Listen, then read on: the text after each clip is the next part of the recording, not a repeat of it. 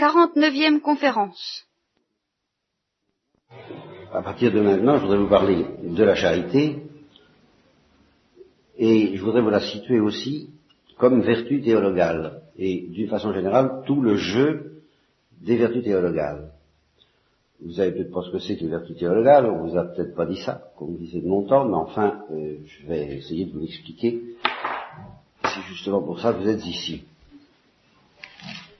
Alors ceci, pour ça je vais prendre un texte de la première aux Corinthiens, que vous connaissez sans doute, que j'ai commenté maintes et maintes fois, mais enfin, nous allons reprendre une fois de plus. Donc, 1 Corinthiens, chapitre 13, début du chapitre 13, quand je parlerai les langues des hommes et des anges, si je n'ai pas la charité, je ne suis plus qu'un airain bruyant ou une cymbale retentissante. Et si j'avais le don de prophétie et que je connaisse tous les secrets et toute la science, si j'avais la plénitude de la foi, une foi à transporter les montagnes, si je n'ai pas la charité, je ne suis rien. Si je distribue tous mes biens en aumône, si je livre mon corps aux flammes, et que je n'ai pas la charité, ça ne me sert à rien. La charité est longanime, si vous savez ce que ça veut dire que la longanimité, vous avez de la chance. Moi, je n'en sais rien. Longanime, qu'est-ce que c'est que la longanimité Flûte alors. Bon.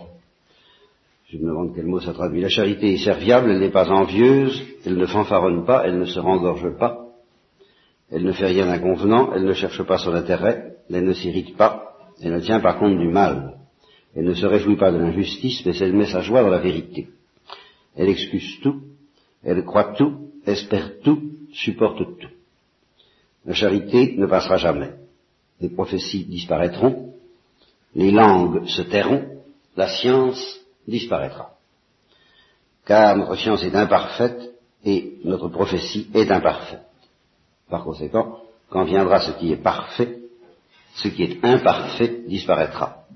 Lorsque j'étais enfant, je parlais comme un enfant, je pensais comme un enfant, je raisonnais comme un enfant. Une fois devenu homme, j'ai fait disparaître ce qui était de l'enfant. Aujourd'hui, certes nous voyons dans un miroir de manière confuse, mais alors ce sera face à face. Aujourd'hui, je connais d'une manière imparfaite, mais alors je connaîtrai comme je suis connu. Bref, la foi, l'espérance et la charité demeurent toutes les trois. Mais la plus grande d'entre elles, c'est la charité. Voilà ce texte tout à fait célèbre. Et je l'ai cité d'abord pour que nous nous soyons affrontés, parce qu'un journaliste un jour, à la suite d'une conférence que j'avais faite, a appelé le scandale et le mystère de la charité. Ensuite, pour que, à cette occasion, nous parlions des vertus théologales, parce que vous trouvez associé dans ce texte les trois vertus théologales, euh, la foi, l'espérance et la charité. Je viens de le dire tout de suite. Maintenant demeurent ces trois choses, la foi, l'espérance et la charité. Par conséquent, encore dans un manuel ou dans un catéchisme autrefois, on vous disait qu'il y a trois vertus théologales, la foi, l'espérance et la charité, c'est pas une invention des théologiens du Moyen Âge, ni même des pères de l'Église, ça s'enracine dans ce texte de Saint Paul, et pas mal d'autres, mais en fait, surtout ce texte de Saint Paul. Alors, on a appelé depuis, pour avoir réfléchi sur ce que la parole de Dieu nous disait de ces choses, la foi, l'espérance et la charité, on a appelé ces vertus des vertus théologales. Pourquoi? Et quelle différence y a-t-il entre une vertu théologale et une vertu morale? Les vertus morales, qu'est-ce que c'est qu'une vertu morale ben, Par exemple, la tempérance. Ne pas trop boire, ne pas trop manger, être relativement chaste, pour savoir dominer son corps dans tous les domaines, c'est de la tempérance. La justice, savoir rendre à chacun son dû, c'est de la justice, etc. Bon. Toutes ces vertus ont un objet créé. La justice, ben, c'est ce qu'on doit aux autres, évidemment. Donc c'est les autres, avant tout. C'est des créatures. Aux créatures. Euh, la force, qui est encore une autre vertu, consiste à ne pas abandonner les liens spirituels sous la pression de la peur et des, perturbations qui viennent dans le domaine sensible. Donc son objet, ce sont des biens spirituels confrontés aux biens sensibles. C'est du créé. La tempérance, il est évident que ça concerne des biens créés. Je ne vous parle pas de la prudence parce que ce serait trop compliqué. La prudence étant une chose difficile à comprendre et qui consiste à savoir commettre un certain nombre de folies, qui consiste à savoir répondre à la question qu'est-ce que je vais faire dans ma vie? On sait ça, à prendre des axes. Et euh, pour ça, ça suppose qu'on ait bien compris ce qu'est le vrai but de la vie, ce que j'essaie d'abord de vous enseigner. Alors on pourra parler de la prudence ensuite. Bon, toutes ces vertus ont un objet créé. Et pour mieux vous faire comprendre ce que c'est qu'une vertu théologale par comparaison avec ça, je vais vous prendre un cas d'une vertu morale qui semble, première vue, on est tenté de dire, bah, c'est une vertu qui concerne Dieu, c'est pas une vertu qui concerne la création, les créatures. C'est la vertu de religion. C'est une vertu morale qui consiste, dans toutes les religions quelles qu'elles soient, à rendre à Dieu ce qui lui est dû, le culte qui lui est dû. C'est la vertu qui fait que on fait des prières, on offre des sacrifices, prières collectives, prières privées, euh, on parle de Dieu avec respect, avec adoration, enfin, toutes ces choses, c'est commandé par la vertu de religion. Alors, vous pourriez me dire, bah, euh, vous voyez bien, euh, l'objet de la religion, c'est quand même pas une créature, pas quelque chose de créé, c'est Dieu. Eh bien, c'est faux. L'objet de la religion n'est pas Dieu. L'objet de la religion, c'est le culte rendu à Dieu. C'est une activité humaine qui est réglée par la de religion. Il faut qu'il y ait un temps donné pour la prière, pour le sacrifice, pour etc. Et alors, une caractéristique fondamentale de toutes les vertus morales, et qui est bien intéressante à remarquer parce que justement, on ne va pas la retrouver dans les vertus théologales, et ce sera la seule exception, ce seront les vertus théologales, c'est que la vertu se définit toujours par un équilibre. La vertu morale se définit toujours par un équilibre supérieur, bien entendu, un équilibre supérieur, pas un équilibre diplomatique, pas un équilibre de négociation et de compromis surtout, c'est pas un compromis la vertu, c'est un équilibre supérieur, l'équilibre de la santé, entre un excès et un défaut. Autrement dit, un juste milieu. Expression très désagréable au point de vue politique. Mais au point de vue de la santé, eh bien, un juste milieu, c'est par exemple d'avoir 37 euh, le matin. C'est un juste milieu entre un excès de température et un défaut de température. Ça n'est pas un compromis, ça n'est pas une, euh, un équilibre savant et diplomatique, c'est une juste mesure. Il faut avoir 37 n'est-ce pas? Si on, veut, si, on, si on veut bien se porter, en fait, c'est un signe qu'on se porte bien, tout au moins au point de vue de la température, si on a 37. Eh bien, pour la vertu, c'est la même chose. Il y a toujours un équilibre que la vertu nous apprend à garder. Par exemple, dans le domaine de la justice, il y a un équilibre à garder, à savoir euh, qu'est-ce qui convient à mon prochain.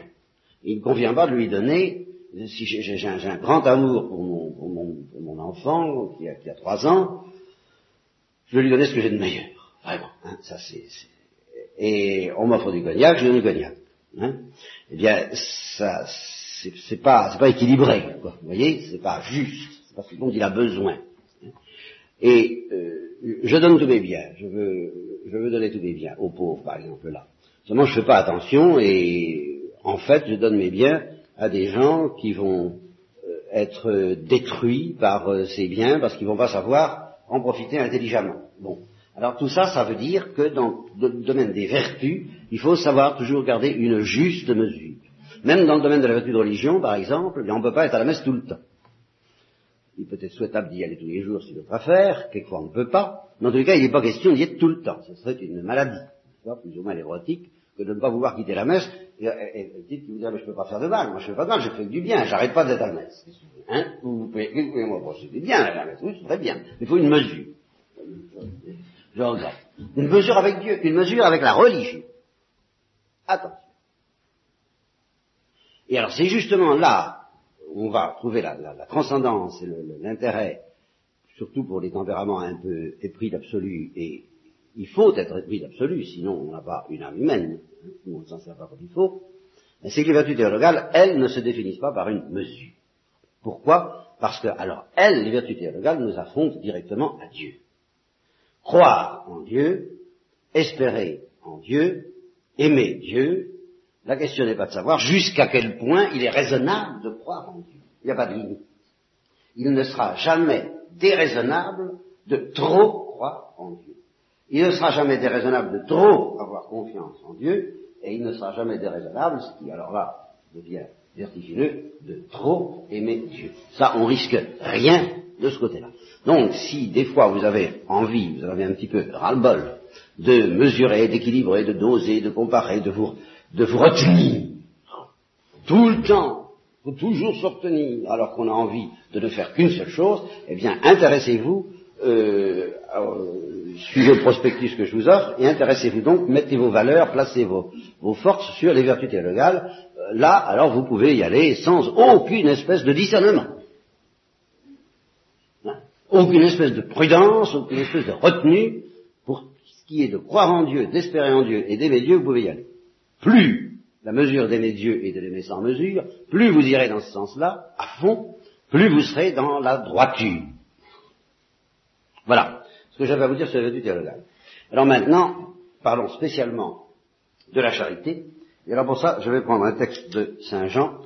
Euh, d'abord, je veux souligner le paradoxe de ce texte que nous venons de lire. Pas, il faut quand même se rendre compte que c'est pas banal, parce que il est traditionnel de dire courant dans l'Église, Saint Jacques commence, et tous les pères d'Église le, disent, il suffit pas d'avoir un amour affectif, un amour où on sent de grandes choses et de grands sentiments, il faut avoir un amour affectif, c'est-à-dire un amour qui se traduit par des œuvres.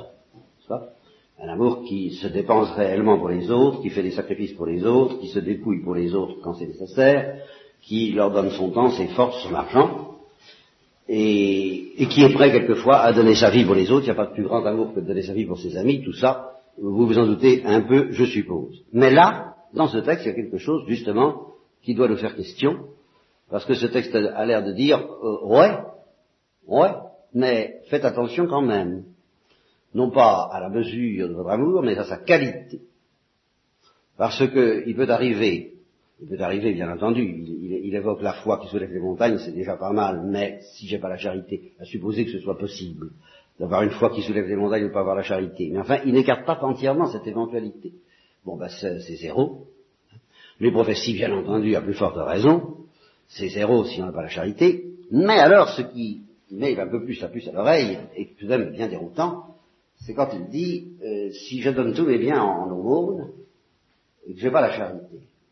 Alors ça veut dire qu'on pourrait éventuellement en arriver à, avoir un grain, au point de donner tous ses biens aux pauvres, ou en aumône et ne pas avoir la charité, eh bien, c'est peut-être pas complètement exclu. Euh, surtout avec la psychologie moderne, imaginez quelqu'un euh, qui est soit très mécontent de lui, qui est un complexe de culpabilité, et qui n'est pas la charité. C'est pas exclu. Il peut très bien arriver que quelqu'un ait un immense complexe de culpabilité et n'est pas la charité. Bon, pourquoi pas. Alors, torturé, tourmenté par son complexe de culpabilité, comprenant plus ou moins qu'il est enfermé en lui-même et que il n'y a de gens bien que ceux qui sont généreux, ayant ce qu'on appelle toujours dans la jargon psychologique un idéal du moi, euh, de la sainteté, il faut, il faut, il faut, ah, Seigneur Jésus, à être généreux, à donner sans, sans espérer de réponse à tout. Bon, on se fait, on, s'échauffe un peu, comme la grenouille qui s'enfle pour devenir aussi grosse que le bœuf. On se dit, je veux être charitable, je veux m'élever au niveau de cette charité, puis on reste toujours enfermé en soi-même. Et alors on se met à produire ce que j'appelle les œuvres de l'amour sans avoir l'amour. Vous voyez, les œuvres de la charité sans avoir la charité, en vertu d'une espèce de névrose, parce qu'on est fasciné non pas par le prochain, mais par soi-même en train d'avoir la charité. On, est idolâtre de soi-même comme ayant la charité. On veut pouvoir se contempler euh, charitable. Et c'est ça qu'on aime, c'est pas l'autre, c'est pas le prochain. C'est soi-même délivré de, soi par la charité. Alors, ça peut aller très loin. On peut faire des, des prouesses héroïques et névrotiques pour arriver à pouvoir se convaincre et se complaire dans la contemplation de soi-même comme ayant la charité, et aller jusqu'à donner tous ses biens aux pauvres éventuellement. Ben, c'est pas une hypothèse complètement invraisemblable avec la psychologie moderne, on peut mieux la, saisir. Euh, ce qui paraît plus extraordinaire encore et plus délirant, c'est l'idée qu'on puisse jeter son corps dans les flammes sans avoir la charité, mais, après tout, euh, d'autres passions que, alors la simple contemplation de soi-même, je pense que là ça suffirait peut-être pas, mais euh, il peut exister d'autres forces qui s'emparent de du psychisme humain et qui aboutissent à des choses étranges. Le père Chauvat évoquait ça récemment dans un sermon qu'il a fait pour le baptême du Christ, je crois, et dans lequel il évoquait ces, dans les récits d'un pèlerin russe, euh, ces hommes, un homme en particulier qui était pris de ce que les moines orientaux appelaient la frénésie et qui passe, chaque fois qu'il passait au-dessus d'un pont, éprouvait le besoin de se jeter au fond du, au fond du ravin.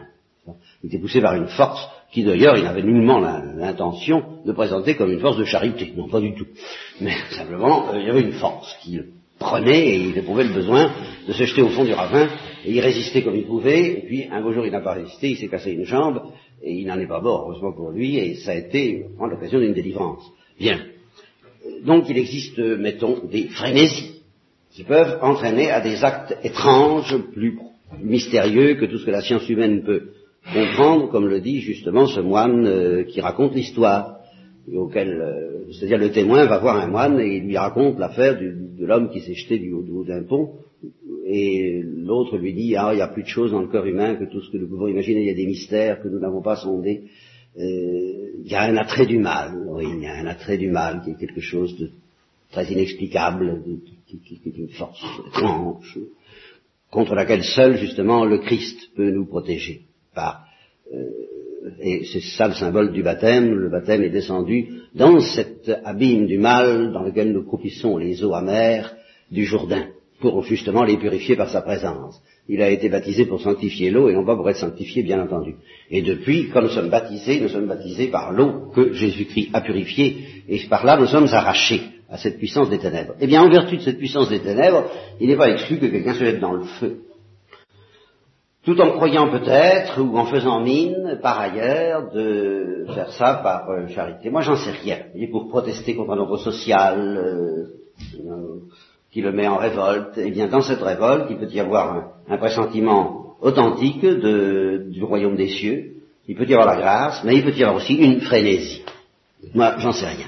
Voyez. Alors, mis en face de ça, si on se dit, ben oui, la charité se reconnaît à ses œuvres, mais enfin, méfiez-vous des contrefaçons, méfiez-vous des imitations, à, une grande échelle, comme celui qui jette son corps dans les flammes, à une petite échelle, comme celui qui fait des choses, et ça nous arrive à tous, beaucoup plus pour nous valoriser, comme on dit aujourd'hui, que par amour véritable, alors, il faut s'interroger, c'est la même chose.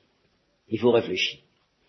Vous savez, Thérèse d'Avila dit à ses filles, euh, vous me demandez de vous parler de la contemplation, moi je vous parlerai de la contemplation quand vous serez vertueuse, ou plutôt quand vous essaierez de pratiquer la vertu. Parce que pour contempler, il faut déjà s'être sérieusement mis à pratiquer la vertu, en particulier l'humilité. Par contre, si vous me demandez de vous parler de la méditation, c'est-à-dire de réfléchir, alors là, vous pouvez être enfoncé dans le péché jusqu'au cou, je vous dirai toujours, réfléchissez, méditez. Euh, rentrez en vous-même, parce que c'est le moyen infaillible de sortir précisément de son péché. Donc il faut réfléchir sur son péché, il faut réfléchir aussi sur la charité. Qu'est-ce que c'est que la charité? Qu'est-ce que c'est que cette chose extraordinaire?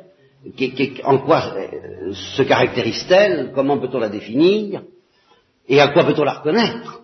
Y a-t-il moyen de reconnaître que nous avons la charité Nous ne l'avons pas? Vous m'empresse de dire d'ailleurs tout de suite qu'il n'y a pas de test infaillible, n'est-ce pas? Il y a des tests pour savoir si on a de l'albumine, pour savoir si on a de l'urée, des tests plus ou moins infaillibles, n'est-ce pas, je crois, euh, mais on n'a pas encore mis au point jusqu'à présent, il faut reconnaître, de tests infaillibles, ni psychologiques ni physiologiques, permettant de déceler si on a quelques grammes, ou quelques milligrammes, ou quelques kilogrammes de charité. Ça n'existe pas, il n'y a pas de test infaillible. Mais enfin, il y a tout de même des signes. Ces signes justement, symbole les lumières. Il dit, la charité a tout de même un certain comportement, une certaine attitude qu'on ne trouvera pas dans la frénésie, quelle qu'elle soit, et qu'on ne trouvera pas non plus chez ceux qui agissent beaucoup plus par, pour se satisfaire eux-mêmes que pour aimer les autres. Alors il y a une espèce de douceur, il y a une espèce de non-jalousie, il y a une espèce d'humilité, surtout. C'est très important. la charité ne se rengorge pas. Il y a une espèce de bienveillance aussi euh, à l'égard des autres, excuse tout, croit tout, espère tout, supporte tout, qui fait qu'on peut repérer que tout de même il y a de l'espoir, que telle ou telle personne, et nous-mêmes éventuellement, ayons la charité, nous pouvons avoir de l'espoir à ce sujet, nous n'avons pas de certitude absolue, et si nous sommes interrogés à cet égard, il n'y a qu'une réponse possible, celle que disait Jeanne d'Arc, quand on lui demandait si elle était en état de grâce, qui revient exactement à lui demander si elle avait la charité, elle a répondu, ben, si je l'ai, Dieu me la garde, et si je ne l'ai pas, Dieu me la donne, c'est tout ce qu'on veut répondre. Ceci dit, on peut se demander qu'est-ce que c'est que la charité. Alors là, je vais citer une autre parole de l'écriture de Saint Jean, cette fois très courte, mais qui va euh, nous aider à répondre au paradoxe que soulève le texte de Saint Paul. La charité consiste en ceci, que ce n'est pas nous qui avons aimé Dieu. C'est admirable ça. Voilà le paradoxe dans toute sa force. La charité consiste en ceci, que ce n'est pas nous qui avons aimé Dieu. Aspirez ça. Hein Mais que c'est lui qui nous a aimés le premier. Alors là, tout de même, nous avons quelque chose de très précieux. Parce que ça veut dire exactement ceci, c'est que le seul amour qui dans notre cœur a des chances, qu'on peut espérer que ce soit la charité, c'est un amour qui vient en réponse à un amour de Dieu auquel nous avons cru ou que nous avons perçu, mais auquel finalement nous avons cru, et qui se contente humblement et très pauvrement d'être la réponse à cet amour, et qui ne prétend pas être rien d'autre. Tout autre genre de manière d'aimer Dieu ou les autres, qui n'est pas vécu, je dirais presque éprouvé, en tous les cas voulu, comme une réponse pauvre et tremblante et humble, et alors à ce titre-là mesurée, si vous voulez. Ouais. Mais une réponse mesurée qui fait face à une demande, elle, illimitée. Alors, elle, est mesurée par notre misère, mais elle n'est pas mesurée par la totalité de la réponse. Quand un amour infini se présente à nous, si on répond, ben, on répond oui à l'amour infini, et c'est sans mesure, au moins dans l'ordre de l'intention. Alors, ça m'amène donc à creuser un peu la comparaison de l'amitié, de l'amour, quand, euh, selon la tradition des romans du XIXe siècle par exemple, parce qu'au XXe siècle, nous avons changé tout cela, bien entendu, euh, dans ce domaine-là comme dans tous les autres, et plus que dans tous les autres. Donc, quand dans la tradition des romans du XIXe siècle qui remontent au roman de chevalerie, un homme déclare son amour à une femme, et qu'il n'obtient pas satisfaction euh, immédiatement, hein, euh, et, et qui lui dit bon je vous aime, je vous aime, et qu'elle répond bah euh, oui enfin faut voir quoi, enfin euh, eh bien il y a un moment décisif qui est exprimé par une phrase tout à fait classique et banale, traditionnelle je dirais, mais qui en dit long. À un moment donné, la femme dira, pas toujours, mais enfin elle peut, ça peut arriver, dira je ne demande qu'à vous croire. Vous voyez? Ah. Eh bien ça c'est l'équivalent de la foi. C'est très exactement l'équivalent dans l'histoire de l'amour humain de la foi. Je ne demande qu'à vous croire. Euh, ça veut dire que pratiquement elle est prête à dire oui j'y crois à cet amour. C'est beaucoup. Et j'accepte d'y croire. Je ne me sens pas encore, euh, je ne m'engage pas encore à répondre, je ne me suis pas encore décidé à répondre. Mais euh, je décide de l'entendre, je décide de, me laisser faire la cour, j'accepte, j'y crois. C'est énorme. Et c'est ça la foi. Ça suppose qu'on ait perçu que Dieu euh, nous fait la cour à travers le Christ et à travers la prédication de l'Église, et en manifestant justement son Fils crucifié, il nous dit voilà comment je t'ai aimé. Euh, voilà. Et la première chose, euh, le premier progrès que nous pouvons et que nous devons faire dans la vie spirituelle, c'est de répondre à Dieu, il paraît que vous m'avez aimé jusque-là, ça me paraît un peu fort, ça paraît un peu gros, hein, je, je suis pas très... Enfin, je ne demande qu'à vous croire. C'est déjà énorme, vous savez. Si vous pouviez simplement aller jusque-là.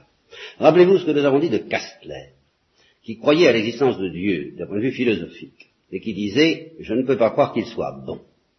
Voyez eh bien, on pourrait distinguer trois étapes dans notre connaissance, dans notre croyance en Dieu, si vous voulez. Il y a la croyance simplement que Dieu existe, qu'il y a un grand ordinateur, dont je vous ai parlé longuement. C'est une croyance qui peut être présentée comme une croyance philosophique ou religieuse au sens très large, très vague du terme. Je crois qu'il y a un grand Manitou, je crois qu'il y a quelqu'un. beaucoup de gens admettent ça.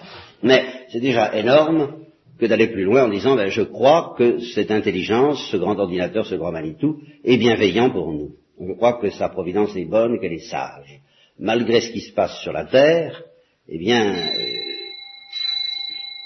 je, je veux bien croire qu'il est animé de bonnes intentions. vous savez que pour quelqu'un comme Lewis, par exemple, ben, ça n'a pas été dans la poche, cette histoire-là. Pendant longtemps, euh, il a eu l'impression que Dieu était une espèce de sadique, euh, s'il existait. Et c'est justement pour ça qu'il avait du mal à croire qu'il existe, de même que Castler. Parce que l'ampleur, l'énormité, l'oppression du, mystère du mal lui faisait douter de la bonté de Dieu, c'est bien naturel. Et l'abbé Pierre, dit à ses prêtres euh, ou aux séminaristes dans le scandale de la Sainte appelle l'Église, le grand problème aujourd'hui, c'est pas un problème social, c'est de savoir comment on peut faire pour que, lorsqu'on parle aux hommes de l'amour de Dieu, ils répondent je ne demande qu'à vous croire. C'est ça le âmes, parce qu'ils répondent je ne peux pas vous croire. Voilà ce que la plupart des hommes répondent, parce que euh, ils sont pour pouvoir nous aimer, pour pouvoir croire qu'ils nous aiment, il faudrait d'abord croire qu'il est bon. Et ça, je ne peux pas le croire. Voilà ce que la plupart des hommes, devant le monde actuel, sont tentés de répondre. Donc c'est la deuxième étape que beaucoup d'ailleurs de croyants pensent avoir franchi, parce qu'ils ne se cassent pas la tête et qu'ils n'ont pas mesuré l'ampleur du mystère du mal, penser que Dieu est bon.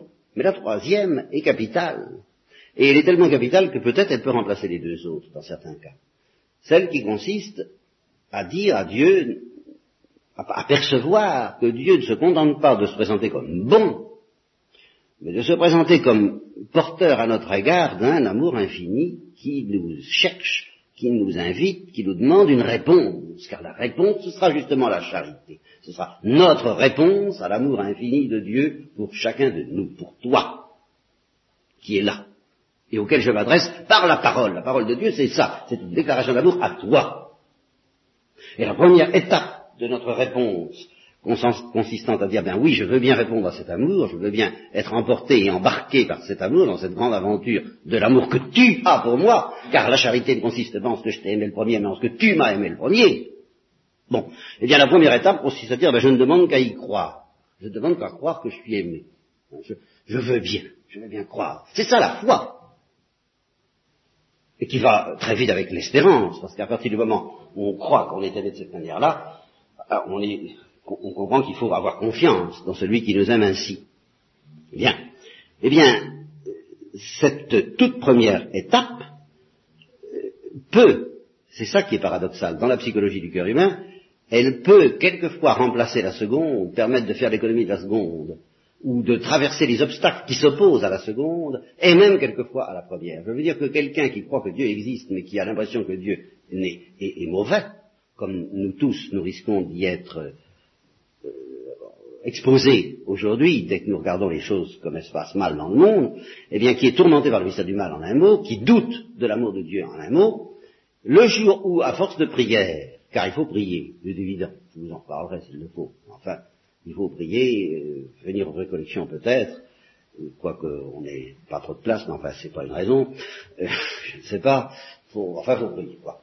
Eh bien, à force de prière, à force de communier, si un jour vous sentez vous sentez, car il faut sentir pour croire. La, foi dépasse évidemment la perception, mais la vraie foi suppose un minimum de perception. Si vous pressentez, disons, au moins, qu'il se pourrait bien que Dieu ait un certain amour pour vous, et que vous êtes capable de répondre à cette perception, je ne demande qu'à te croire, je demande te croire, à ce moment-là, vous recevrez une grâce qui s'appelle justement la grâce de la foi, et qui dépasse de beaucoup tous vos doutes et toutes vos inquiétudes au sujet de savoir si Dieu est bon. De sorte que vous resterez peut-être avec tous vos doutes et avec toutes vos inquiétudes, est-ce qu'il est bon, à quoi il joue, qu'est-ce que c'est que cette providence, mais, ceci dit, vous ajouterez, malgré ça, je ne peux pas douter de son amour pour moi. Voilà. Je ne peux plus douter de son amour pour moi. Par ailleurs, j'ai tous les mêmes problèmes, comme dit Claudel quand il s'est converti. Euh, tout mon système était intact, mon système d'incroyant, mon système d'athée ou d'agnostique était intact, Simplement, au, moment de, ces vêpres de Notre-Dame à Noël, où j'ai reçu la foi, c'est vrai, euh, eh bien, euh, mon système est resté intact, mais j'en étais sorti, c'est tout. Eh bien, vos, problèmes resteront les mêmes. Votre impression que Dieu n'est peut-être pas bon restera la même, en un sens, elle reste encore la même pour moi.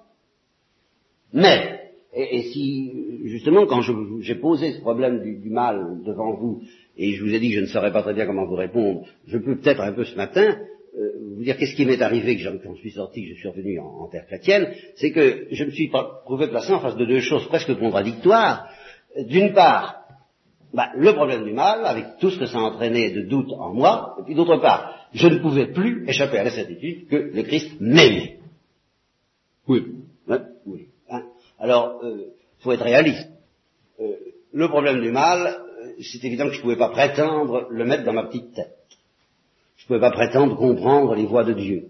Autant vouloir mettre l'océan dans un petit, dans un dé à coudre. Euh, ça, quand même, avec un peu de bon sens, je dis, bon, donc il n'y a pas à s'étonner que je ne comprenne pas les voies de Dieu. Par contre, ça, je touche l'amour qu'il a pour moi, comme je touche ce livre, je ne peux pas en douter, je n'ai pas le droit d'en douter, et par conséquent, il faut marcher. Bon, il faut marcher, tant pis, s'il m'aime, c'est qu'il est bon. Euh, euh, en tout cas, j'ai même de sa bonté dans la certitude, dans la perception qu'il m'aime, une connaissance bien plus profonde que si on me démontrait qu'il est bon, et que je sois parfaitement convaincu. Ben, ce serait une connaissance très abstraite. C'est-à-dire que là, j'ai une connaissance concrète de sa bonté, qui s'amène par un acte de foi. Je crois. Je ne demande qu'à croire à cet amour. Et je ne peux pas faire autrement. Alors, à ce moment-là, quand on a commencé à ça, eh bien, on est en voie de s'embarquer dans le mystère de la charité, c'est-à-dire de s'apercevoir que cet amour, comme le dit saint Paul, nous presse, caritas dei urget nos, cet amour auquel nous croyons, et tu crois en moi, ben écoute, il faut répondre. Il faut répondre, il faut répondre, il faut répondre, il faut répondre. Et alors c'est là où on est, il y a une bataille qui se joue en nous, parce qu'on a envie de dire, ben d'accord, j'y crois, euh, je répondrai, je répondrai, je répondrai, je répondrai une autre fois. Enfin, euh, rien ne presse. Enfin, je, ben si, je te presse. Et alors, euh, on fait plus ou moins la sourde oreille tout en ne voulant pas faire trop la sourde oreille parce qu'on ne veut même pas perdre la foi ni la confiance. Et puis un jour arrive où on capitule et on dit ben oui. oui. Non pas j'accepte de t'aimer, mais j'accepte que ton amour emporte le morceau et gouverne ma vie. Non pas mon amour pour toi, ce n'est pas nous qui avons aimé Dieu. Mais ton amour pour moi, j'accepte qu'il gouverne ma vie, que je n'ai plus de volonté propre. Mais que ce soit la volonté de ton amour pour moi qui décide tout dans mon existence. Je, je signe ma feuille de capitulation. À ce moment-là, on entre dans l'ordre de la charité, c'est-à-dire de la pauvre et simple et humble réponse qu'on peut faire à l'amour de Dieu. Nous ne prétendons pas faire euh, jeter notre corps dans les flammes et distribuer nos biens aux pauvres. Il en, ça résultera probablement plus ou moins de notre réponse, mais ça c'est Dieu qui se charge de tout, hein, comme la maison euh, des pompes qui vous dit mourrez, nous ferons le reste. Eh bien, euh, pour ce qui est de l'amour, signe, mon amour fera le reste, et ça c'est l'aventure spirituelle dont je vous parlerai une autre fois.